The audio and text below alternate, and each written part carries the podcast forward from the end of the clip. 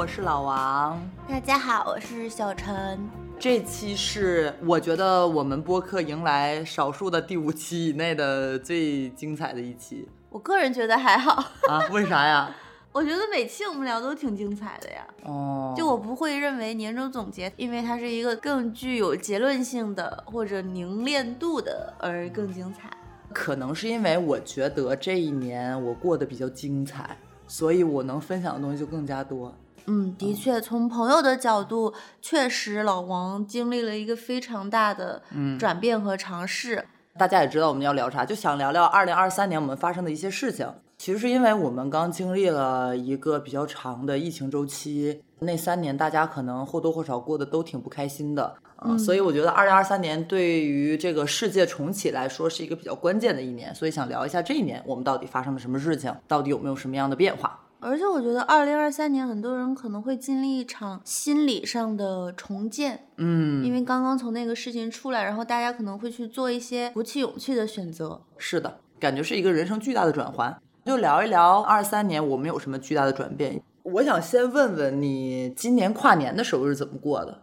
我就在家里，什么也没干，甚至连那种什么像样的饭菜都没有煮，非常非常平静的度过了这一年。去年我是跟我的男朋友一块儿，我在家里跟老饭骨那种大厨师学的一道菜，我们一起合了一张影。嗯，第二天一早我就干了一件比较新年的事情。我去我们家周围的花店，老陈他租了一辆车，因为我突然想说，我说我想去给朋友们送鲜花，我想拜访他们，做一下年轻人之间的那种 走亲戚。我说我这个血脉突然觉醒了，超级想去拜年，我就买了六到七束花，每一束花都自己搭配，突然出现在朋友家门口，每一个人都特别的高兴。那就是说，你其实两个跨年，跨入二三和跨入二四，你都在跟老陈一起过，你身边的人是没变的。嗯，而且我的跨年相对来说都比较的平静。嗯，那你呢？我是想聊这个话题，是当时我突然就想到，哎，我好像从二一、二二、二三跨年仪式都是不一样的，而且都是跟不同的人。就疫情这三年，也是我正好比较动荡的三年。我去到英国，又毕业搬到伦敦，又回到上海，我身边的人其实是大量的来来去去的。哦，嗯，所以这三年其实跨年的时候陪伴着我的人刚好都是不同的人。就我发现，如果再更早一点啊，其实我每一年的跨年都是一样的，我都是跟父母一起和我的同学。但是我成人的几年，我每一年身边都在经历巨大的洗牌。等于跨年是你身边关系的一种映射，可以类似于你跟谁跨年，你们当时的状态什么样，可能会反映你在这一年整体你在哪儿，在做什么。嗯，是，所以我就是对这方面的感受还是挺复杂的，因为我觉得跟我更青春一点的时候的价值观是完全不一样的。我青春的时候，我是那种携友前行或者携情感前行，我觉得我构建了一段感情，我要一直带着它。然后后面发现，可能是由于我自己是一个东奔西跑的人，其实那是一种可能过于理想化的要求。我刚开始以为你只是想问我跨年到底是怎么过的，就是一个非常浅表的问题。现在才反应过来，其实你是想问我这一年的关系是怎么样的，只是借跨年这个口。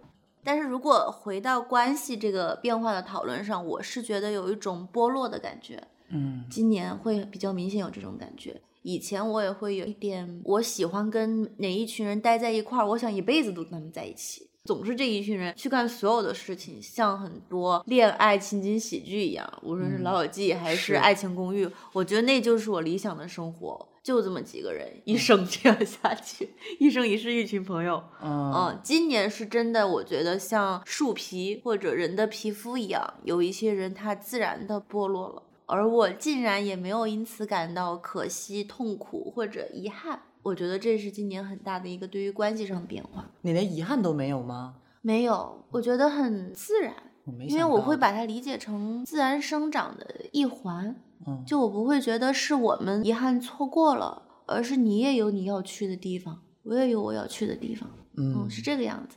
我想说，就是我对关系认知的变化，不管是你还是我，其实通过这两次跨年，多多少少感觉到，在某一个时间节点，你身边关系发生了流动和变化。就想起了一句老气横秋的话，就是人的生命是人来人往，世事无常的。而且以前的时候，你父母或者是长辈去说：“哎呀，人生无常，身边的人来来走走，你就觉得太土了，怎么来来回回老是这几句话？”后面你发现这个其实是一种人生的哲理。我和你可能有一个观点上的共识是，不管是新朋友、老朋友，你开始把意识放在具体的事情和制造的回忆上，而不是这个人。你不再纠结于我一定要跟同一个人，你会有这种感觉吗？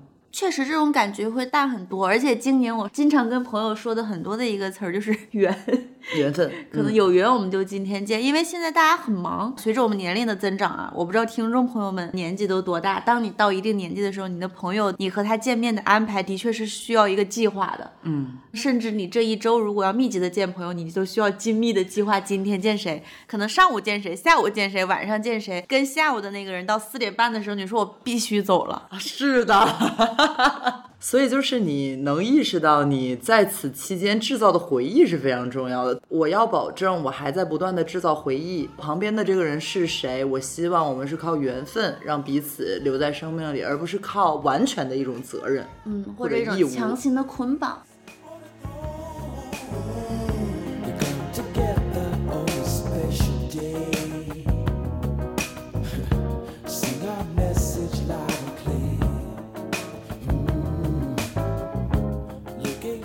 重新进入二三年，我觉得对很多人来说是一个重新再活一次的感觉。嗯，你刚进入二三年，你的感觉是什么样？刚进入二三年的时候，我觉得整个人还是挺悲观的，就你会觉得这个世界很烂的样子，我已经见过了。很多的大的野心会消失，我会觉得我珍惜的东西是什么，已经非常浮出水面了。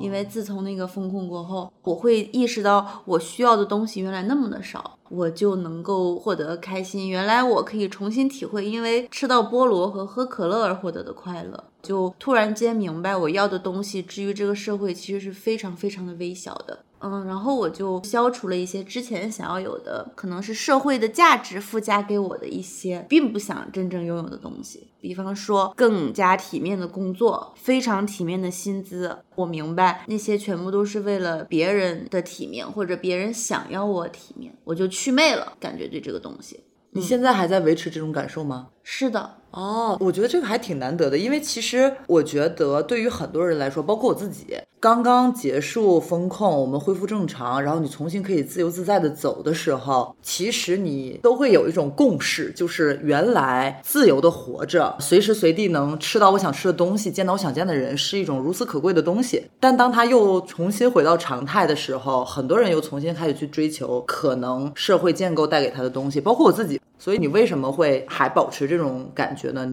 可能说这个有点悬，我觉得是因为我提高了自己的正念能力。因为我在二三年的时候有一个小小的尝试，就是去尝试了正念，以及加入了一个正念训练营。加入了那个之后，我就发现正念这个东西它是真的有用，它能够帮助你在观察一个东西，比方说喝一杯水的时候，你能够纯粹的去感知喝水这件事情。而当你纯粹的去感知的时候，它的浓度和纯度会变得非常的高。我日常反而是每天都能够复习在疫情当中那种获得可乐的感觉哦，好神奇！所以我觉得那每天我都在体会这种感觉，我就能够非常清晰的分辨出社会想要强加给我的快乐，它是如此的不堪一击。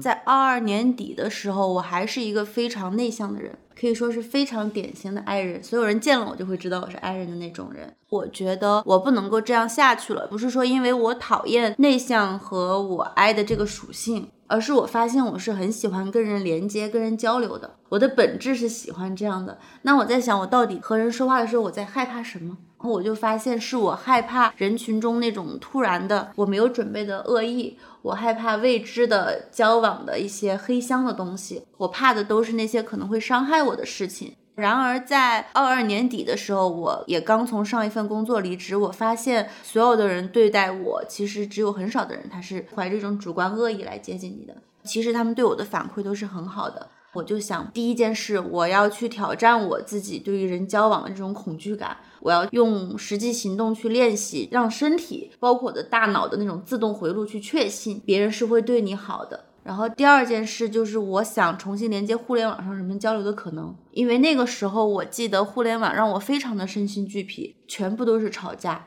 全部都是割裂，比现在好像还要再严重一点点。然后加剧了这件事。是的，周围所有的朋友大家都说真的不想再看微博了，每天打开心里就会很疲惫、很绝望，对于人和人的关系。然后我就想，我想要建造一个线上的空间，大家可以在那里放心的交流。我们吵完架之后，还是能够互相拥抱的这样的一种关系。然后我当时就用一个软件吧，叫 Notion，花了一个星期的通宵，在上面搭建了一个类似于你可以理解为是一个线上的写作家园，像一个网站一样的。就招募了一批人，我说有没有人想要一起来读书和进行一个月的长期写作？我们来用写作的输出，避免面对面的交锋，直接通过写作去理解对方，像写信一样吗？嗯，不是，它是一个人自我的写作哦，它不是写给对方的，你可以写任何的内容，但我的要求就只有一点：第一，连续写；第二，鼓励你写越长的东西。如果你写了非常长的东西，它是可以上到我那个社区的首页。就是我们想鼓励这种深度的交流，而非一百四十字以内的交流的。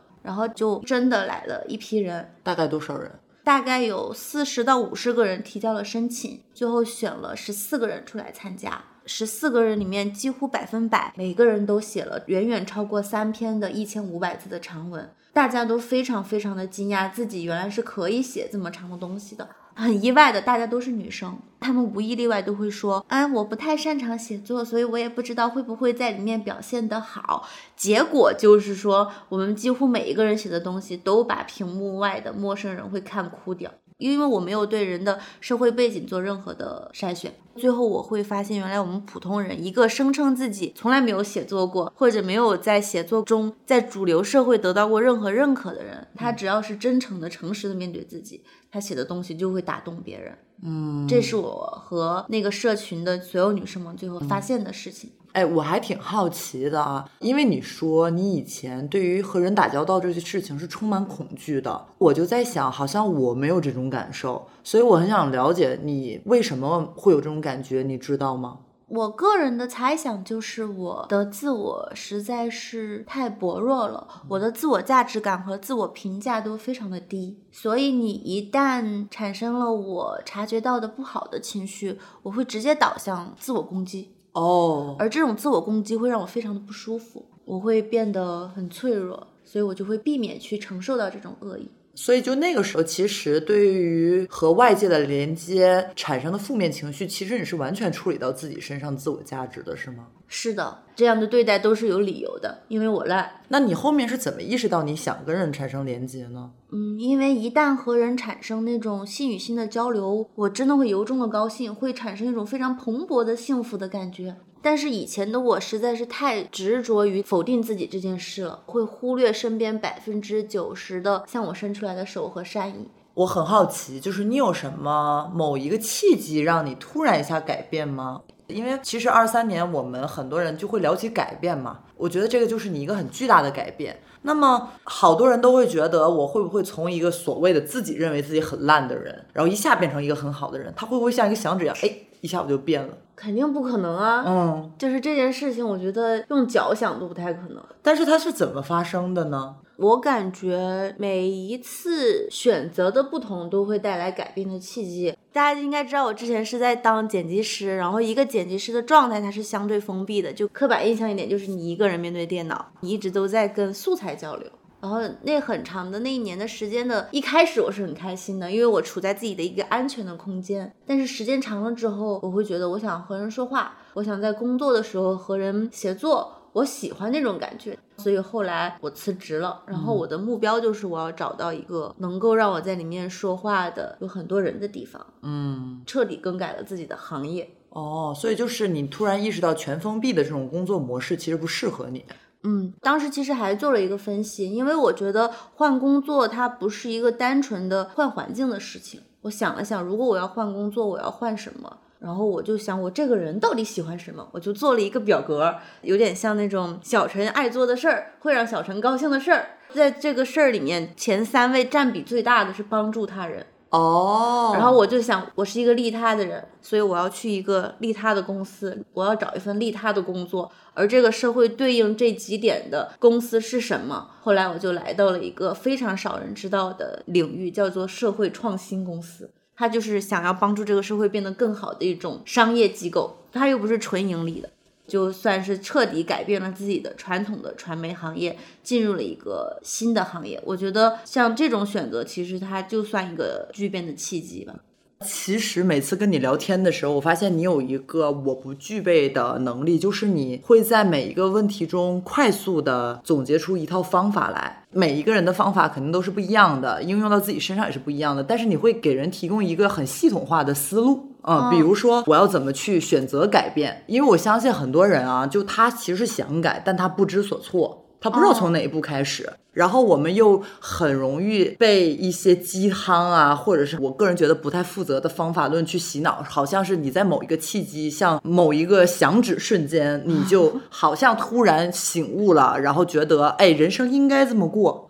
但其实它不是的，哪怕这个响指瞬间发生，其实之前我们是做了大量的铺垫，从量变积累到了质变的。所以你的这些大量的铺垫，就是你一次又一次的选择。是的，而且这个选择一定是要基于你更了解自己的这条道路上。比方说，我第一次选择剪辑师，是因为那个时候我分析下来发现我喜欢这样的东西。但是，一年之后我改变了。其实这个时候你是需要一个新的方法和路径去了解一个新的你的。嗯，你不能再去继承你之前使用的方法了，所以你要找新的跟自己相处的方式。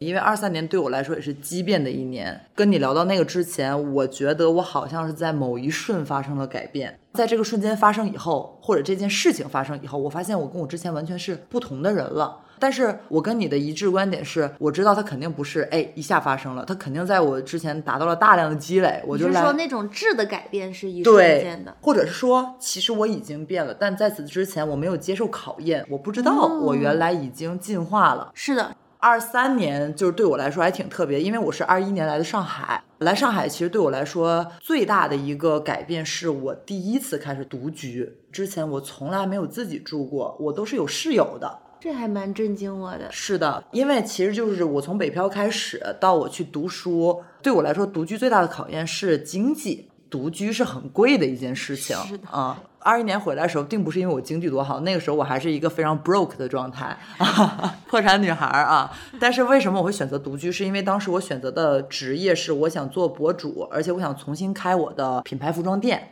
所以会要求我有大量的时间在家自己录制视频，或者是做剪辑啊等等一切，那就要求我必须有一个良好的私密的空间，所以我就选择我向家里拿了一点点钱，我先租一个自己的房子。最开始做博主和我把服装店重新开起来的目标，也就是把我的房租和日常的生活 cover 掉就可以。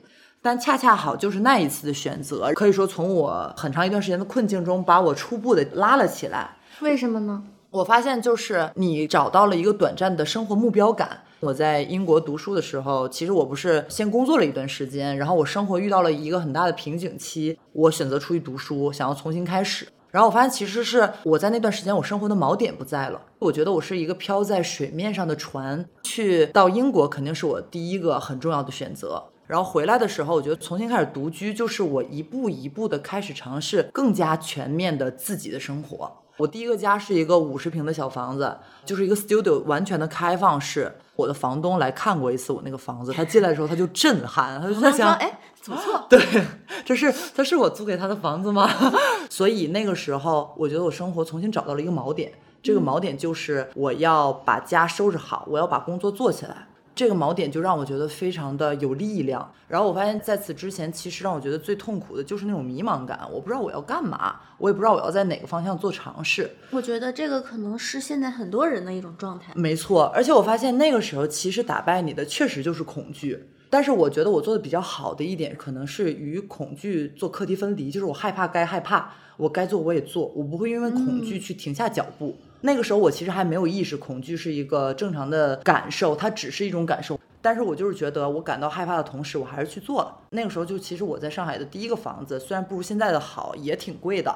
我会不会就这笔钱还不了我爸我妈呀？呃，就失败呀什么的，非常非常多未知的恐惧，包括我也不知道我还能不能把博主做商业化。然后到二三年的时候，对我来说是一个巨大的转变，是我在之前那个房子住了两年，我当时收入也有了一些起色，我认为我可以搬到一个更好的环境里去。一是我在原来那个家已经拍不了穿搭了，我需要一个更大的工作空间。二，我也在想，我可不可以让自己住到一个更好的房子里去，给自己更好的生活呢？大概二三年三月份，我就做出了这个决定，我要搬家。然后再加上我的事业也到了一个小小的瓶颈，因为我之前在公司，我又想自己出来单飞，所以我就在想，我要不要做出一个改变？所以那个也算是我改变的一个契机，就是我想全面的做出一个改变，我想去一个新的地方。感觉你的改变和家会有关。我觉得跟地点很有关，嗯就如果我不能搬城市，我就要移动我的居住所。对我来说最神奇就是我看中这个房子，当天就签了。签约的当天，我练舞的节目组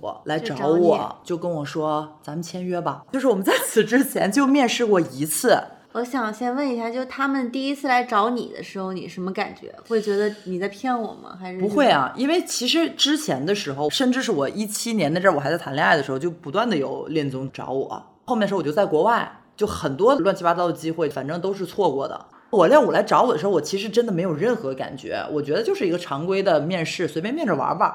就我一点都没有想过我会最后上这个节目。我的那个 PD 也是跟我面了一次试，面试的时候我整个人爱答不惜理儿了，你知道吗？就是那种就是很蔫儿。最开始我的 PD 就跟我讲话的时候，就我猜想他的心里肯定是这个女的干啥呢？就是就是问答是那种，我问你一句，嗯，比如说我问你，你多久没谈恋爱了？你多久没谈恋爱了？五年没了。啊，没了。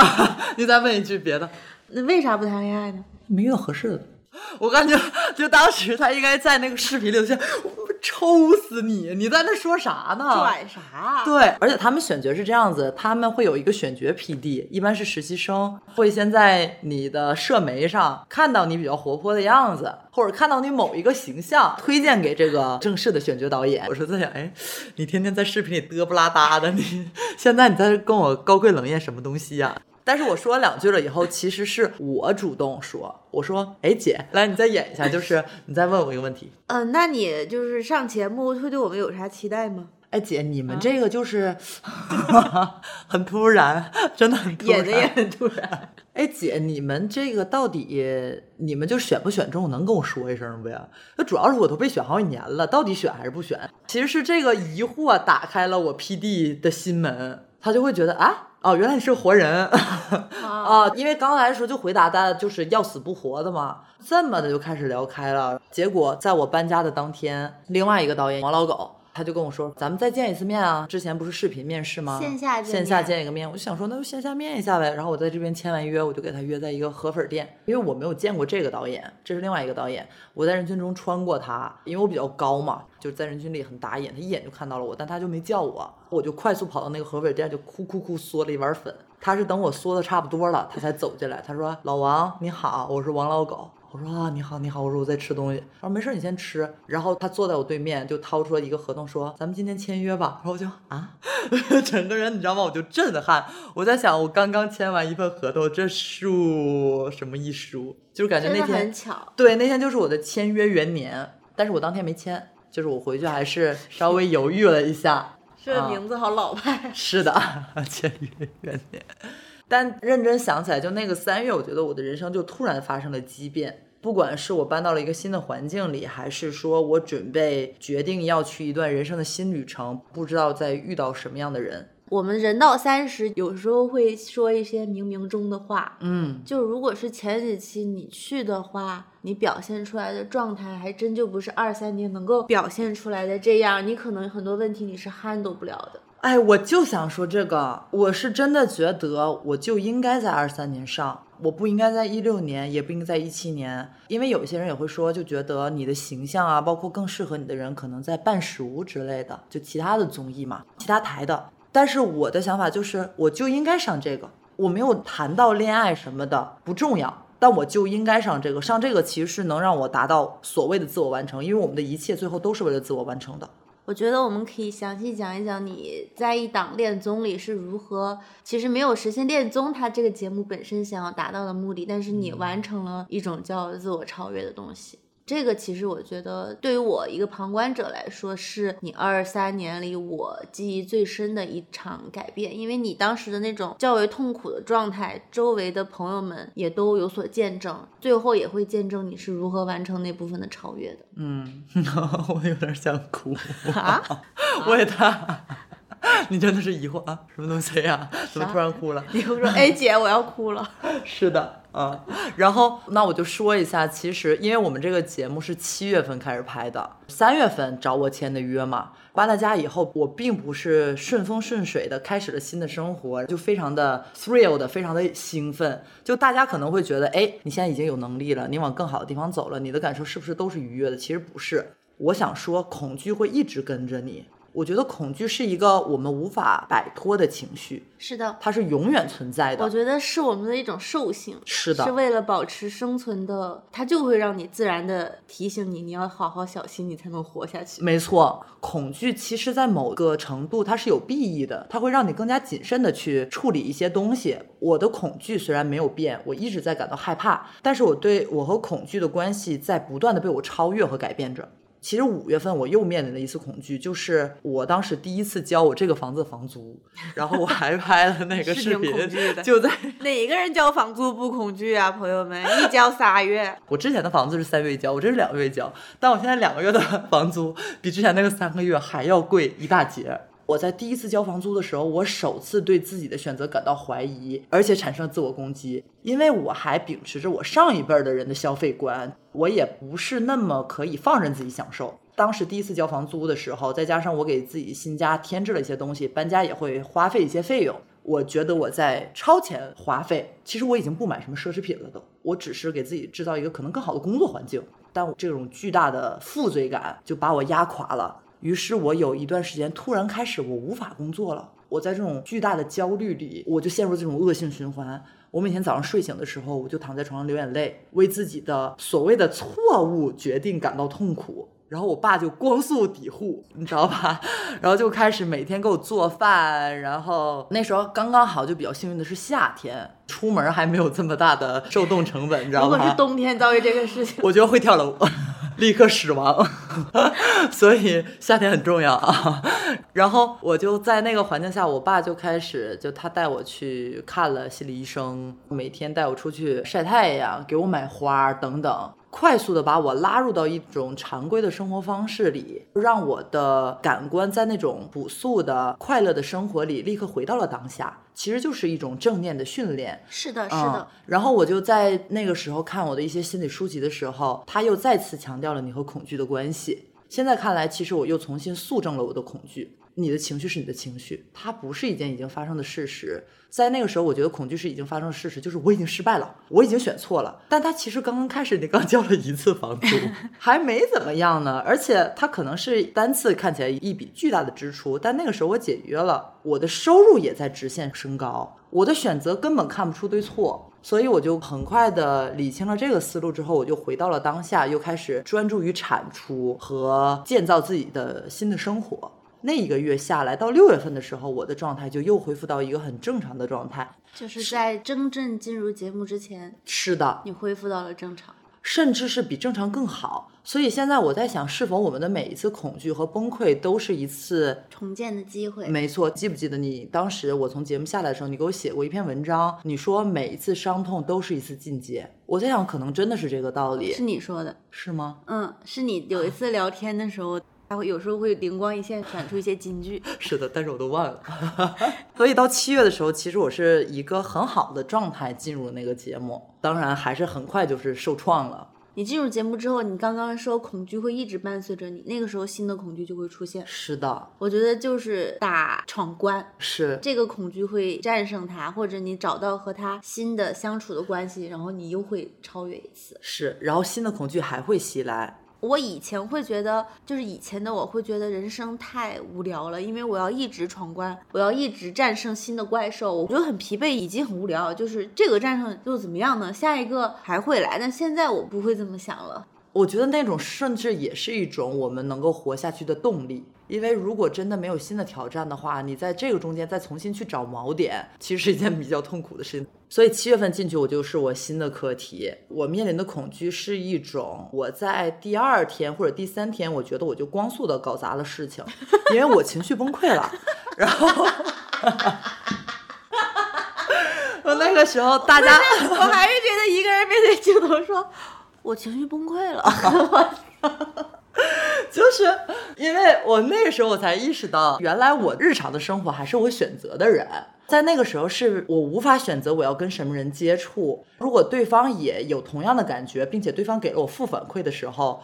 那种感觉原来是那么的不好的，而且我们这个环境也是非常非常封闭的。就是在此的时候，其实你知道，在日常生活中，如果你跟谁产生了矛盾也好啊，或者是你跟谁没有那么的融洽也好，其实你们是有一个很大的转换空间的。你可以选择离开这个人，不再跟他打交道；你也可以选择过一段时间再跟他打交道。你还可以回家，你可以去咖啡店，去别的地方，去公园。你可以见你的朋友，日常生活中带给你安全感的朋友，去跟他倾诉。但在那种情情况下，一个是一个非常长时间的录制，大家都是筋疲力竭的，你不可能在这个时间里，你去给谁谁谁打电话去吐槽啊，还是怎么样？吐槽是一个非常健康的、合理的行为。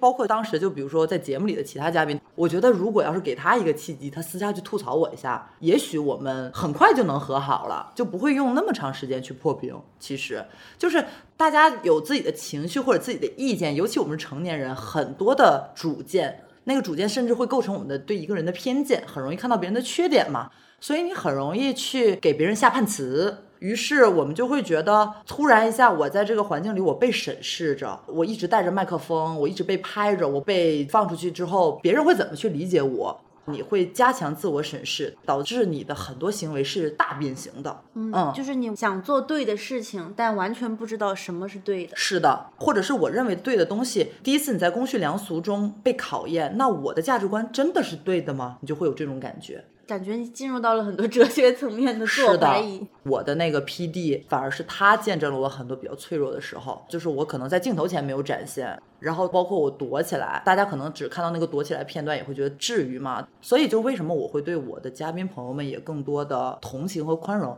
因为我知道他们面临的压力应该是跟我是一样的，有过之而有不及的，就大家都是不知所措，不知道找谁倾诉，在一个新环境里，其实你充满了不信任和不确定。那个时候，其实我是又一次做到超越恐惧，就是大概第三天的时候，我觉得我不能这么生活下去。但在此之前，我通过微信，我跟我朋友聊了一次，他是一直看综艺的人，他跟我说：“姐，你要相信你是一个人，你不要先去穿过屏幕去预测观众会怎么看你，不管他怎么看你，一不会影响我们对你的判断，你是一个什么样的人，不会因为这个节目发生改变。”二，你是一个人，观众会理解到你有你自己的弱点、短板和情绪的流动。其实如果不能理解，也不是你的错嘛。但他都没有说后面那一点，因为是后面一点有可能带给你新的焦虑。嗯，他选择在这个时候不说那句话，是他就告诉你，大家会宽容你，大家会理解你，因为你是人。我是被因为你是人，你可以被接受这句话放下了我的恐惧。所以就是还是跟大家说，你构建一个人际关系安全网是多么的重要，找到真心的朋友，懂你的朋友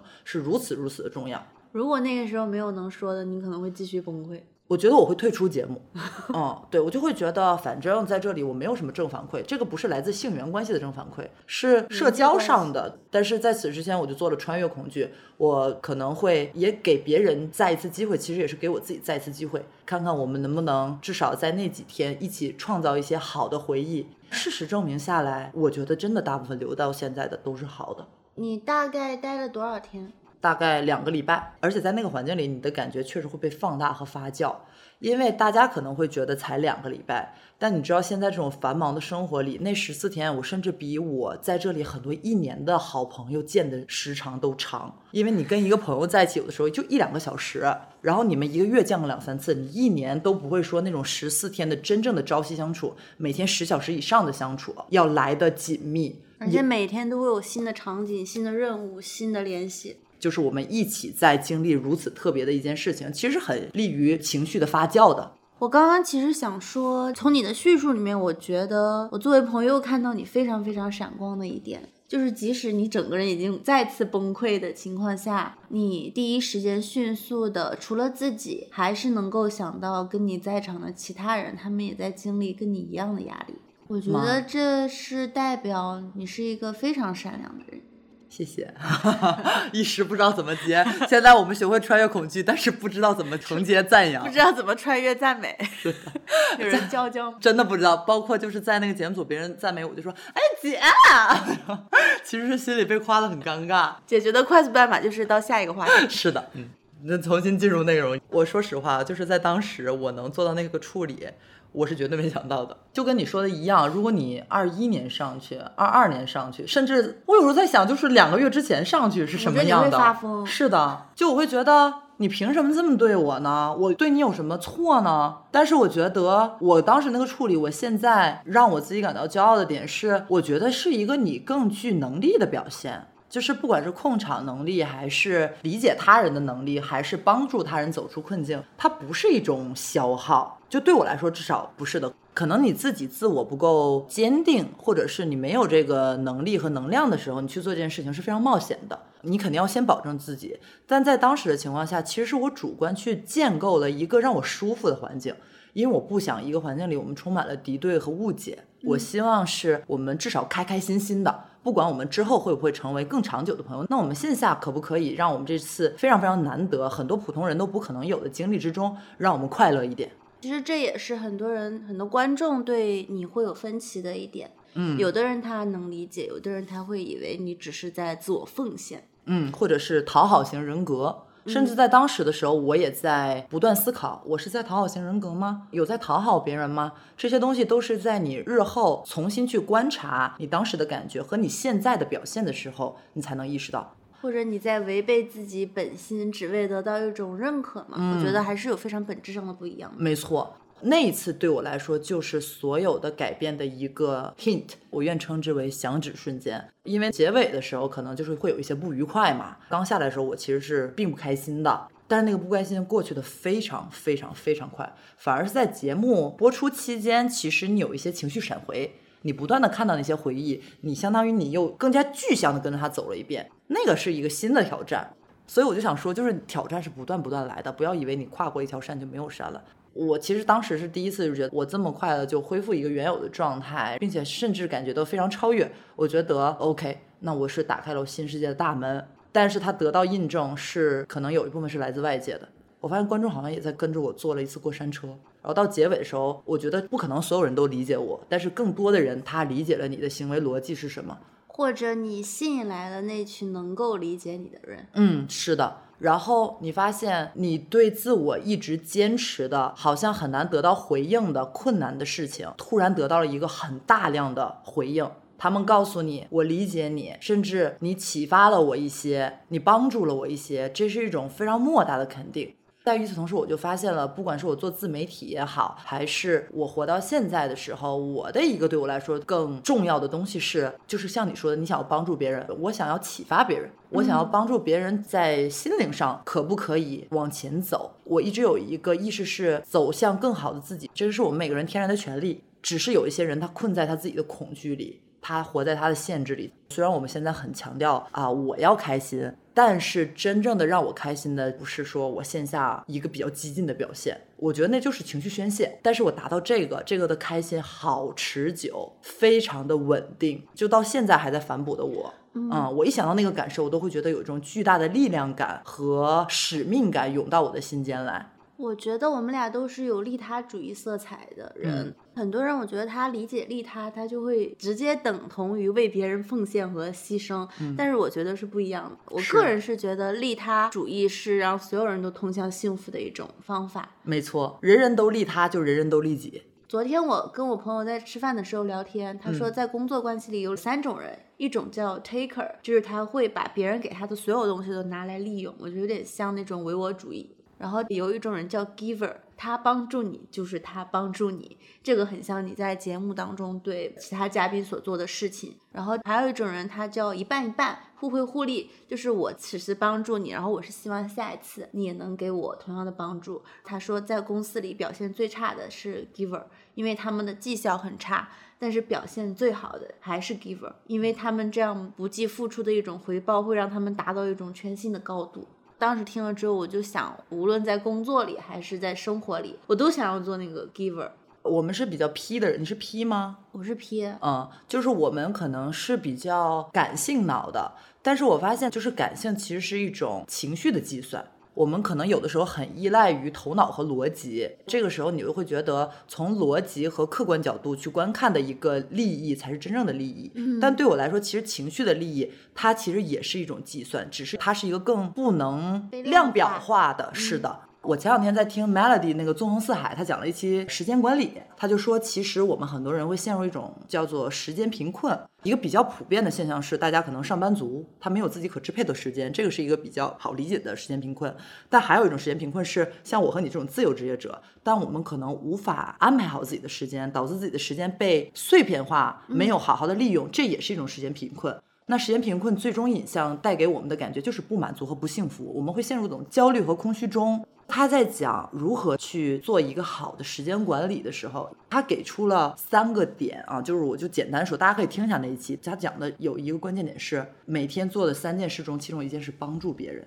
哦，啊，因为他说就是一个时间管理的统计学的老师，他在做一个计划中，这个计划里其中帮助别人是快乐指数前三的一件事。然后他就是每周所有人都做一到两次这种帮助别人的行为，什么都行，就纯利他。就像你说的，你给别人买一束花，或者是你在街上看到，如果要是有流浪汉的话，你给他买一碗饭，就这么一件小事。从统计学的角度做最后的结果调查的时候，发现有在做持续的帮助别人的人，有显著的幸福感的提升。于是我就发现，当我们一直在强调我们把所有的注意力放在自己身上，其实我们想要的是幸福和快乐和不内耗。但其实真正的不内耗，往往是跟你看起来的比较简单的那个方法是背道而驰的。所以我觉得这个事情就很奇妙。嗯，我可以说一下昨天我在那个一席演讲上听到那个哲学家的话吗？当然，他当时就是说我们所有人会陷入一个新自由主义论证的观点，其中有一句话就叫“你开心就好”。他问全场的观众，他说：“真的你开心就好吗？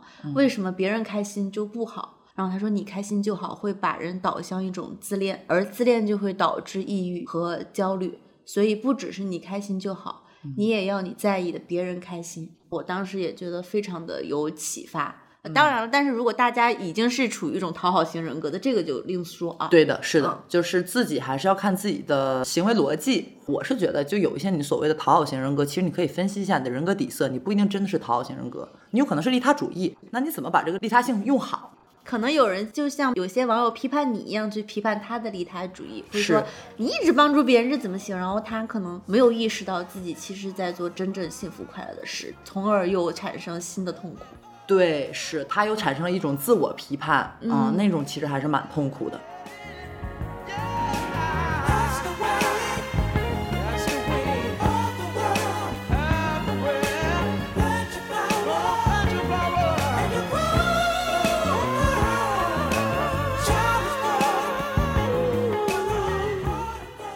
我刚才不是说了吗？我说那个其实就是我的响指瞬间。我发现我之前的所谓的很多原始积累，给我逐渐建造了一把通往下一个台阶的钥匙。但之前可能都是小台阶，突然一下前面有一个巨大的鸿沟，这个鸿沟只要你迈过去，你就会变成一个全新的你。那我愿意称这一次旅程就是这么一件事。我通过在这之前的积累的时候，我拿到了这把钥匙，就打开了下一阶段的门。你会觉得你通过了老天对你的测试？我觉得有时候我都不把它认为是一种测试，就我会有时候觉得老天他想要给我礼物，他也不是想给就能给的。嗯，他想给我，但是可能有一些限制，导致我也必须做一些超越自我的事情，我才能得到。二三年我有的一种感觉就是，只要我战胜恐惧，伸出这双手，礼物就会降临到我面前。你也是，就是突然有这种感觉吗？还是说在某一次沟通中？我应该不是突然的，我觉嗯得我的变化更慢，因为我遇到的考验的场景都不大，我都不知道哪一刻改变了，但是我发现我敢去伸手，或者我成为了主动的那个人。最大的可能提醒我已经改变了的瞬间，应该就是别人会问我你是不是 E ENFP，哦，然后我说我是 I 人，他说姐别开玩笑了。你真的现在你跟 I 一点关系都没有。我觉得我可能是在这种时刻还蛮有趣的，印证了我其实不再是一个那种刻板印象的 I 人。但是我觉得我有必要说一下啊，大家不要觉得完成这次超越以后，以前你的一些害怕的感觉啊，或者那些情绪就不再存在在你的 意识里，这是不可能的。因为在那个节目再播出的时候，我再来一次的时候，其实我还是有同样的感觉。我觉得所谓的完成进阶，是你在遇到这一次挫折以后，你的感觉是什么样了？我觉得就对我们 P 人来说吧，就是这个感觉是非常重要的。以前我只会感觉到沮丧、痛苦、后悔之类的吧，但是这一次我的感觉却是，我看到我在完成什么，我自己做到了什么，就是你的视角完全发生改变的时候，我觉得这是一种进阶。我觉得好像是视角更大的感觉，嗯，就是痛苦还是在，沮丧还是在，但是我们能够看到你获得力量的那一边和前进的方向的感觉。当视野变大的时候，就不会只是局限在老是看到痛苦的那一个。是，而且你可能会主观意识到带给你情绪的东西是什么。比如说，我再看一遍这个节目的时候，其实我不是又跟着重新开心了一遍和难过了一遍吗？哇哇哭在家，是的，就啊、问他在干嘛，在流泪。是的，但是你会知道这是我的情绪闪回。在以前的时候，你就会觉得我是不是没走出来呀？我是不是就陷在某一种痛苦的感受里了？但其实不是，就是它只是一种情绪。我觉得我们二三年还有一个非常大的改变，就是你和我，当任何情绪出现，我们都能把它正常以待，嗯像出现在身边任何正常的东西一样。以前可能会就觉得恐惧像下雨天一样，是要撑把伞避开的东西，但现在你会觉得恐惧它是有它存在的意义，它要提醒你一些东西，它会帮助你一些东西。嗯然后我觉得这个就是我完成了非常健康的去看待情绪这件事情。嗯，它让我获得的裨益非常非常的巨大。没错，它甚至是整个改变了你的我们的人生。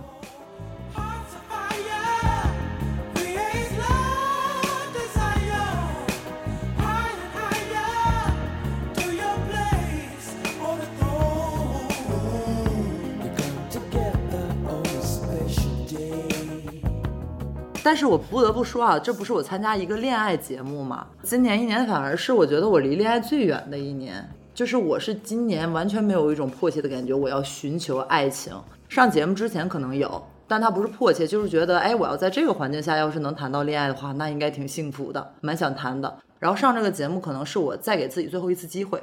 从它下来以后，我就觉得其实，在亲密关系中，我的探索已经差不多了。但这个时候，其实就是现在这个登山男，我现在的男朋友就出现了，不急不缓的真的就是在不预期的时候出来。是就不急不缓出现在你的生活里，然后你也没有想到说一定要跟他怎么样。包括现在已经谈上了，我也没有那种说哦，finally，最终我获得了我获幸得了福我的对。其实我没有这种感觉，很多我的网友朋友就说哇塞，你终于获得幸福了。尤其是看这个节目的，他就会觉得哎呀，你看你就是当时还挺委屈的。我的感觉是，呃这么说也挺奇怪，就是挺开心的。有这种考验，有的时候会觉得是否会比真正的获得所谓的一个比较短暂的幸福会更好一点。当然，这就是我自己的思维逻辑了。就我现在确实是一种什么事情发生都是最好的那种感觉。我觉得获得幸福四个字，它会让我有一种预设，它会让我觉得幸福是一种奖励或者奖赏对，它会让我觉得你必须经过一个什么漫长的努力呀、它才会给你。但现在我不是觉得幸福是这样的，我会觉得幸福它是老天爷的一种无处不在的一种设置，是你一伸手就能抓到的东西。所以我不再会觉得有一个东西它到我面前是谁奖励给我的，是我必须要努力才能去得到的。所以我拿到它的时候，我也不会有那一种终于游到泳池的那一边啦，是终于上岸了的感觉。是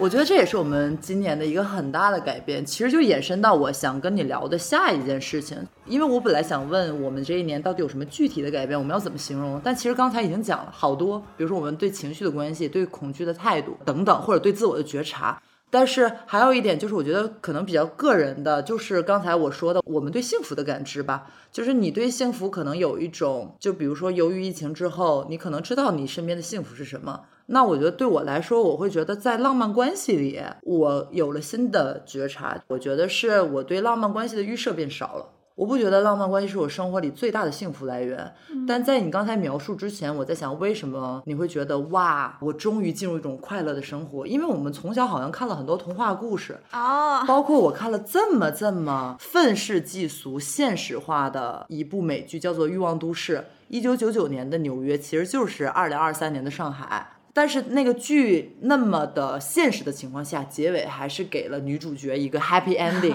她最后在应该是欧洲，是在泰晤士河吗？她跟 Big 在那里重新拥抱、接吻，他们一起回到了纽约，开始了快乐的生活。最后每一个人身边都有一个人，其实是没有人落单的。他其实，在某一个维度还是给了观众一种大团圆的结局。所以我就在想，我们一直看这种东西，导致我们对于这种幸福结局有一种执念。被植入了。对幸福的执念一般体现于浪漫的关系上。所以我在跟登山男的这个关系，我会想说，我走走看，我当然是要全情投入，但是我的生活重心也同时在其他的东西上。然后我也想看看，在浪漫关系之外，我到底还能得到什么，让我真正觉得非常非常震颤的东西。嗯，这个是我的一个改变。就是我想说的，就是我推翻自己的想法，嗯，因为以前我自己的想法就是觉得可能浪漫爱才是幸福的终点吧，但是现在可能我把这个想法推翻了。那你呢？我前几天也发了一条微博，就是我发现我没有再在爱情里去追逐一份独一无二的对待了。我觉得我也从浪漫爱的关系中解脱了。然后我是发现，就是这种想法会映射进你其他的关系里。我也没有在工作中去寻找什么我是这个公司最 special 的人，缺了我这公司运转不了的那种独特的价值感。在友情里也不会了。以前我是一个像老王这样，他可能被很多人喜欢的人，我会直接跟他彻底疏远。然后，因为我就觉得，因为我不会是他一个非常特别的朋友啊，会有很多人给他很特殊的爱。现在就不会了，现在身边出现类似的生活环境的人，我只会觉得他被很多人爱，就像我被很多人爱一样。嗯他高兴我就高兴。我觉得就是你彻底蜕变成长。你这种观点反而会让你得到你之前想得到的东西。我发现就是我们简单啊，通俗易懂的讲，就是你不想要一个东西的时候，那个东西就来了。但绝对不是说哦，那好，那今天我就洗脑自己，不想要，不想要，不想要，那样还是不行。就是别以为你能骗过老天爷啊！是啊，老天爷，我跟你说，就是眼镜一戴，嗯什么意思？你不想要，但是不想要，不想要，少骗我。我觉得是你的注意力转移到你自己身上的时候，你更加勇敢的去跟别人接触，你得到的爱其实都是特殊的，都是能证明你特殊性的。而且因为世界上所有的人其实都是独一无二，无需任何的外界因素去帮助你证明。要认识到这一点。当然，我们是社群动物，我们可能依赖于别人的反馈。但如果你的人生中没有一个人说你是特别的，都不妨碍你是特别的事实，因为人生来就是特别的。对，这是一个真理。那你来说说，你觉得你今年做的最好的一件事和最不好的一件事吧？也别说的咱俩跟上帝似的，不可能一件事儿都没搞砸吧？其实还搞砸挺多事儿，因为我刚才都说了，我也搞砸很多事情，比如说情绪崩溃呀、哭哭啼啼啊，包括也跟我 PD 哭了，就说为什么要这么对待我，我怎么啦之类的啊。你呢？我其实也差不多，我就想今年我有为两件事儿大哭。一件事情是我老打碎家里同样的东西，在打碎它第二次的时候，在家里崩溃了，然后我就啊，我是一个烂人。就之前就是什么理智，什么独一无二的事实荡然无存，然后我紧急约我的心理医生，他说你咋了？然后我说打碎两个东西，当时自己说出来就觉得有点搞笑，你心理医生怎么说的？然后他就重复我说，他说打碎两个东西，所以你觉得自己是一个一无是处的烂人？然后我说不是，哎，我觉得挺有意思的哎，因为有的时候你从第三方视角再去看的话，你就会发现自己很荒诞。对我说好像有点搞笑，而且他当时我说好像有点搞笑，他就会纠正我。他说也不是搞笑，他说你出现这种想法也会很正常。他说我们可以看一看你的大脑当时到底是怎么在思考。我们以后再次发生这种事情的时候，就可以不陷入这种情绪的巨大震荡里。嗯，嗯，然后他就会帮我整理。我可不可以理解为，就是你重复所谓做错了一件事情的时候，你某一部分自我攻击的回路又被点亮了？嗯，是的，因为我还是直接就导向了我就是一个没用的人这件事情。他会跟我说，他说你刚刚跟我叙述的时候，就有点像旁观者视角，你就会觉得那就是打碎了两个东西，总价值不超过两百元。他真的值得你把自己评判为一个一无是处的人吗？他说你会习惯性的把事实灾难化。巧的就是前几天我又打碎了一样的东西，打碎那一时间我就去把它捡起来，然后我就在观察哪里坏了。当时我的男朋友非常的紧张，因为我没有说话，他就以为我又再次陷入到那种情绪，他就有点讨好的问我说：“你没事儿吧？”然后记得我当时的反应是：“没事儿啊，不就把它弄坏了吗？”嗯，嗯，然后我把这件事情我跟我的心理医生说，他就很高兴，他说你做的很好。当时都没有说我故意这样做，我当时就是觉得这个事实就只是说我打坏了一个不太昂贵的东西，这是一次意外。你在说这件事情的时候，就是跟各位听众朋友们说，今天早上我刚刚打碎了一个东西，在小陈来我家准备录播课的时候，然后他说我们先泡两杯茶，我说好的，于是我就拿出了一个茶壶，非常精美，然后他在厨房间快速走动，并且在要倒水的那一刹那，忽然回头露出一个笑容。因为之前的时候我们在家泡茶的时候，都是直接把茶包扔到两个杯子里，就看起来很不美观。这次我就想说，我拿出我的茶壶，我走到那个 开水壶旁边的时候，我就露出那种狡黠又得意的笑容。然后我这个表情还没有做完的时候啪，这个茶壶底下刚好沾了一个茶杯，那个茶杯就光速梆掉到地上了。然后当时的第一反应是我和小陈都大笑，因为就觉得这个整件事情太荒诞、太好笑了。就有一个人露出就这种表情的时候，东西掉了，就很好笑。我其实当时的时候，我还在折射一种想法，就是我在想，哎，跟朋友在一起真好。如果我自己在这的时候，我一定会有一样的想法，就是这点小事你都做不好，烦死了，好烦躁之类的。然后就在想，还是朋友能够让我觉得 comfort 我，能够安慰我当时笑的倒在地上滚来滚去。但我现在想想，可能也是自己在变好吧。因为像以前的话，就如果你要笑话我，可能会生气，就会觉得你怎么不帮我呀？我在想，可能会有这种你这笑话我，我觉得我们更能掌握幽默的能力了。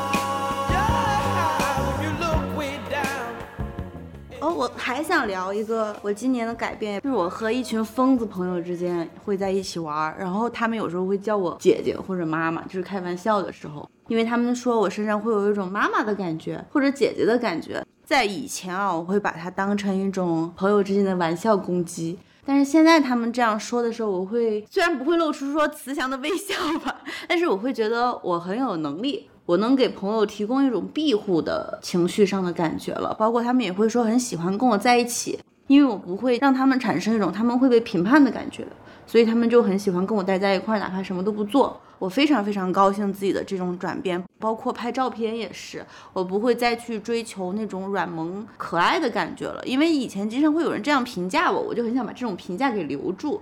但是现在我就觉得我非常能接受自己散发出姐味儿的照片，我会觉得我太自豪了，嗯，然后我觉得我的心智更加成熟了。嗯，那你分享完了你的感受，我来说一下，就是我觉得二三年我做的好的和不好的吧。就好的还是这次节目给我带来的突破，这个确实是因为对我来说太大了。而且太新了，所以它当之无愧成为我今年可能对自己最感到自豪的事情。但是不好的，我觉得可能还是我把自己的一些比较负向的情绪，更多的留给了我亲近的人。嗯，有的时候其实对亲近的人反而是容易爆发一些情绪啊，或者是发怒。所以二四年，我觉得我这一点上想做出一些改变。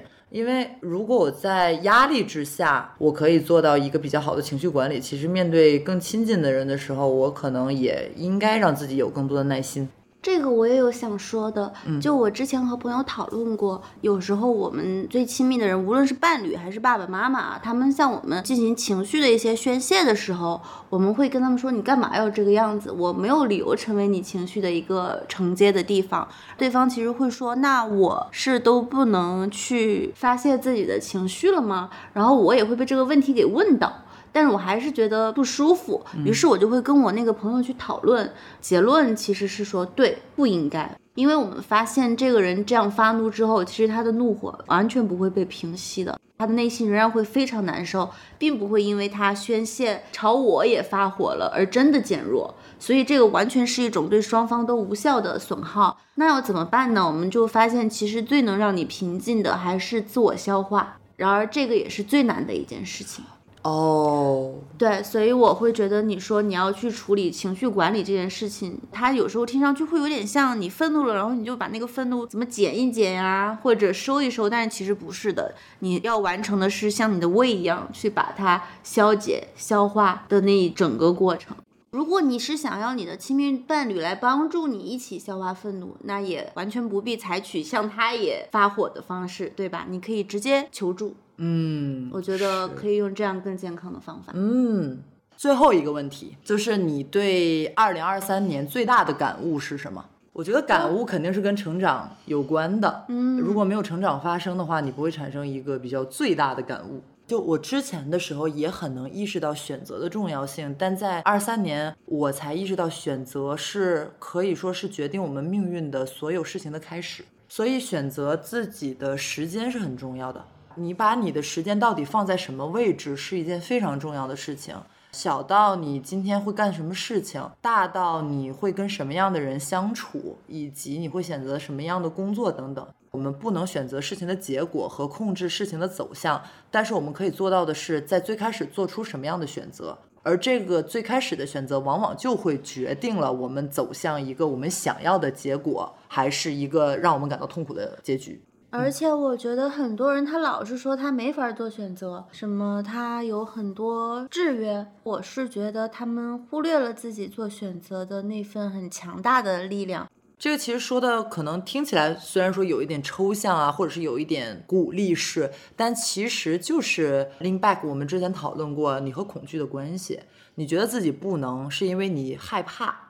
然后恐惧会告诉你你不能，但他恐惧所说的只是一种情绪和念头，它不是事实。是的，所以就是做到自己情绪的区分，这也是正念训练里面最重要的一个环节嘛，就是你要意识到什么是事实，什么是你的感受。如果线下的感受告诉了你一些事情，它不代表它是一个正在发生的事，你要把这个事情割离开去看。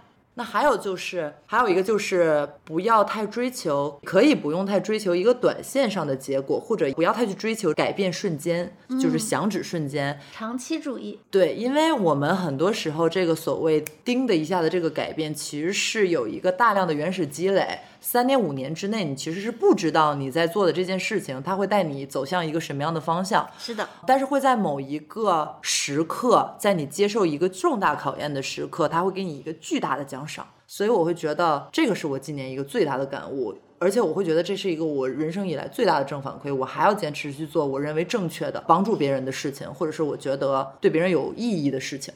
嗯，而且我不知道你有没有意识到，有一些像奖赏一样的东西，它带来的刺激是非常一次性和短暂的。举个最简单的例子，工作日下午，你以为自己在奖励自己的一些炸鸡、一些食品，它只会让你每一天都想要获得一个新的刺激。但是，当你坚持自己的选择，或者说去创造了一些只属于你的东西的时候，它带来的反馈是非常非常富足和长足的。它会让你每一次想到它，你都觉得你就像再次获得了一遍奖赏一样。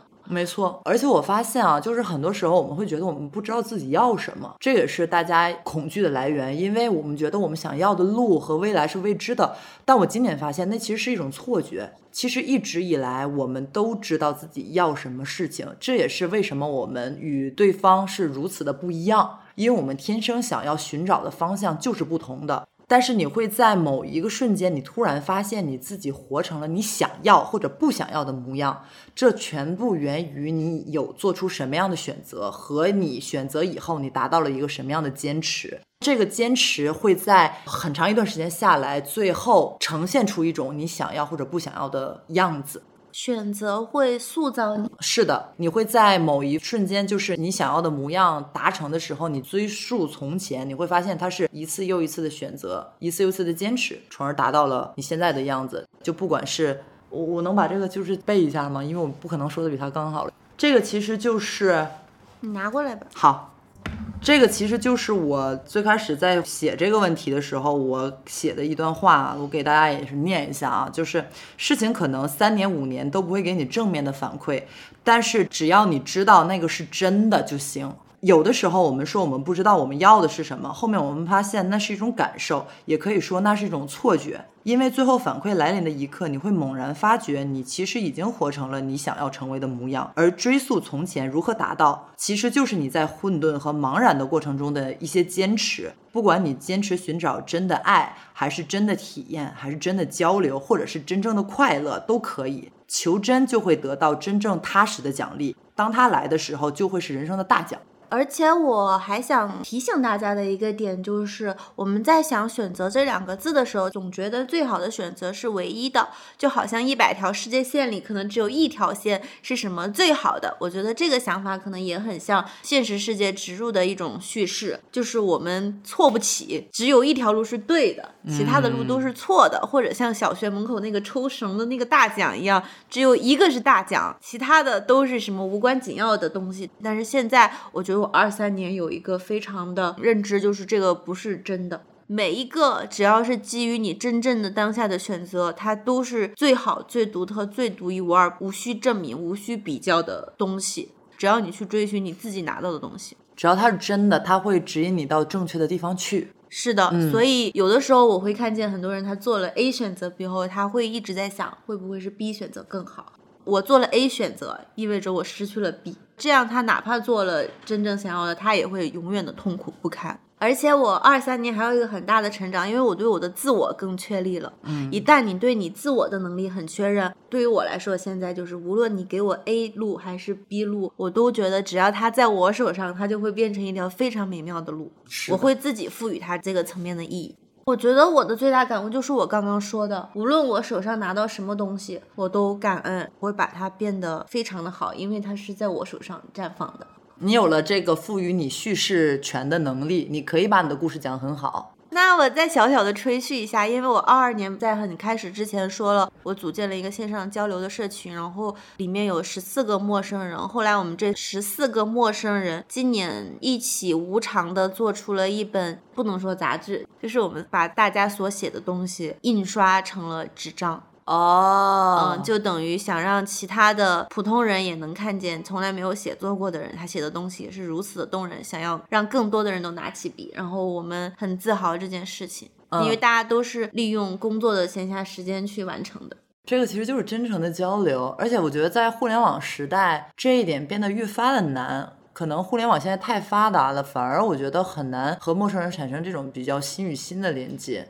我们没有时间，没有精力，与此同时，我们感到害怕，不知道自己是否能被真正的看见、接纳和理解。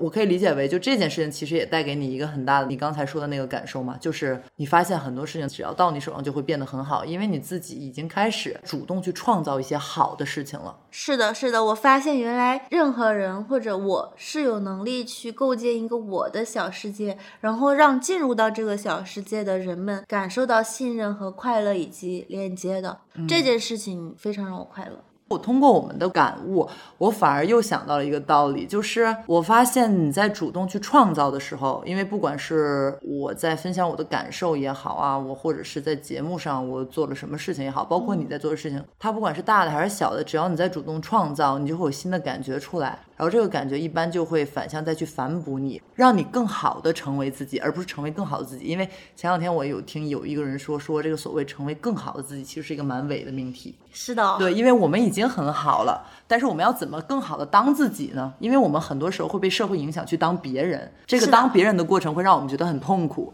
削足适履的过程。是的，是的。但是在这个过程中，如果你能够学会更好的成为你，活出你自己的独特性，其实你的生活就已经就是我们的一个自我完成了，就已经会很快乐。对，然后我现在感到二三年对我来说一个巨大转折是，在此之后，至少现在我开始无限的期待我的未来。啊就像你说的一样，我觉得每一年我应该都会很快乐。那我过两年，哪怕我在我时运不济的时候，或者没有那么幸运的时候，我在想，我肯定也会比之前处理的更好，我会过得还是快乐的，就我会变得非常乐观只。要你还是真的，只要我还在寻找，好的，那这就是我们二零二三年的年终总结啦，就是现在他要去赶飞机，是的我过几天要去学潜水，我们都有光明的未来。